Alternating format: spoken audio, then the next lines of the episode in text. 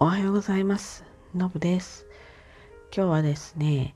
えー、4月の10日ですよね。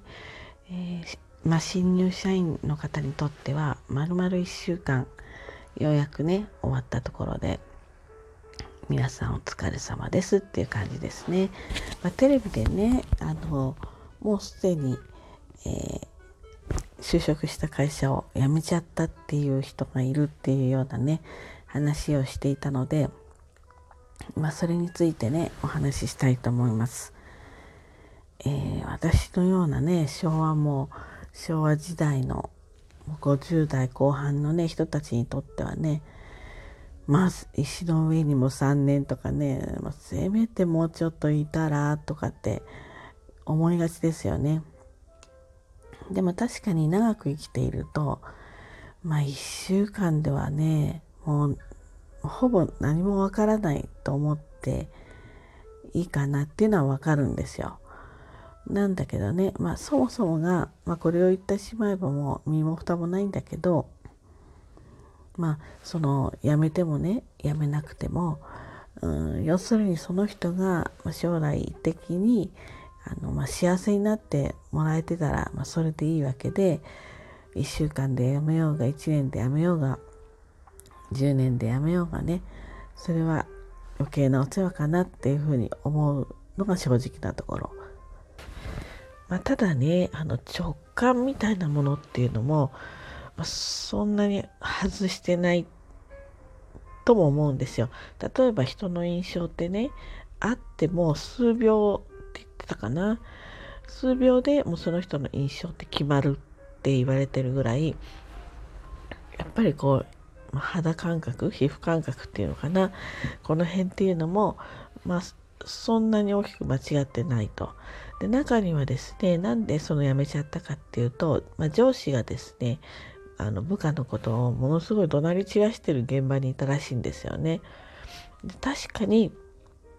そういう上司は個人的なことなのかもその人が良くないのかもしれないけれどそれを良しとしているというかそれがまかり通る会社だっていうことですよね。なのでそういうところにはいられないって思うのもわかるなとは思います。あとはその入ってねまだ間もないのにすでに帰宅が終電っていう人もねどうもいるらしいんですよね。これはさすがにブラックかなっていうふうに思うわけですよね。今これだけ働き方改革叫ばれていて、まあ、ブラックっていうようなレッテルが貼られるとね、企業としてもすごくイメージが大きいので、なるべくね、忙しくてもちゃんと特に入ったばっかりの人なんかはね、定時に返すっていうのがまあ普通なんじゃないかなと思うので、そういった会社もまあ今一つ業種にもよるんだろうけどあまりまあ良くないかなっていうふうには思いますよね。ですのでまあ早く切り替えていくっていうこともとっても大事なんだけれどもまあ1週間でやめられるっていうことはですねある程度条件整ってないとやめられないと思うんですよね。例えば地方から、まあ、別のエリアからやってきてで一人暮らしをしていると。そうなった場合辞めてしまえば収入が途絶えるわけでで今の、ま、ご時世ねなかなかすぐに就職ってとかとっても難しいと思うんですよね。なのでまあ私が一つ思うには、まあ、せっかく入った会社なのでえ、まあ、これ合わないなと思ったらま転職活動をしていて今の会社はま収入源としてねあの続けておく。である程度次の仕事先が、まあ、見つかった段階で、え辞めるというようなもちろんしたたかさがあってもいいかもしれないなと思うんですね。まあ、1週間ぐらいじゃ多分精神的にはやまないと思うのでそこを我慢してしまったりするとね一生引きずっていくようなあの、まあ、うつうつみたいなねそういったものになってしまうのでそこまでにはならないようにして、まあ、手段として仕事を続けるという選択肢もあるのかなっていうふうに思います。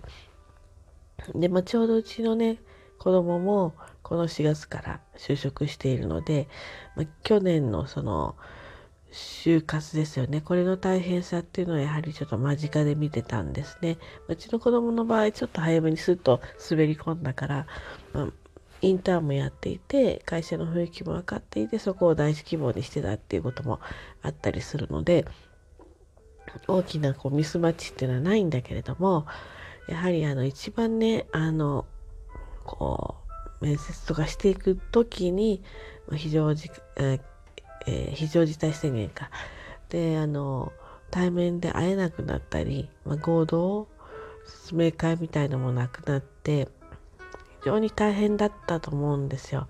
で面接等もねリモートだけで済ませていると。これも仕方がないですね。であの中にはですね子供の話を聞くと第一希望のところはあったんだけれども、まあ、このコロナがこう、まあ、蔓延してきてしまってでその手前で受けていた第一希望じゃないところから泣いていただいた時にもうそこの先行きがわからないので、えー、その泣いていただいたところで決めてしまったっていう方もかなりいたようなんですよね。こういったのもまあこの4月から就職する人たちにとってはねちょっとまあ厳しい状態だったかなと思います。あのなのでねあのミスマッチっていうのは起こりやすいまあ普通の年もあるんでしょうけれども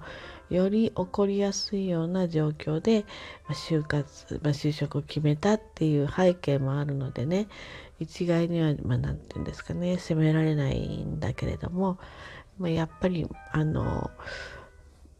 うんそうね少ししたたかに、えーまあ、生きていってもいいんじゃないかなというふうな感じがします。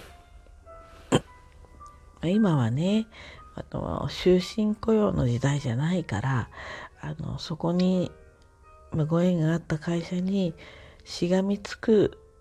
っていうことはあのしなくていいと思うんですよね。なのであんまりやっぱり、まあ、何のまあラジオでも言うんだけどあまり自分たちの、まあ、自分の世代のとかですね自分の環境のその価値観みたいなものをまあ押し付けない方がいいのかなと。それが本当に将来的に幸せになるね選択肢かどうかっていうのはあの分からないわけででまたその方の将来っていうわけだからここからまだ10年20年30年って先の話になっていくのでねその時にまたさらに時代が変わっているっていうこともあるのであこういううまああんまり合わないなと思ったら変えていくっていうのも一つの選択肢なのかなって思えた中でアドバイスしていくっていうかねそういうことも必要なのかななんて思ったり、えー、しました。はい、ということでね今日も一日頑張ってまいりましょう。じゃあねバイバイ。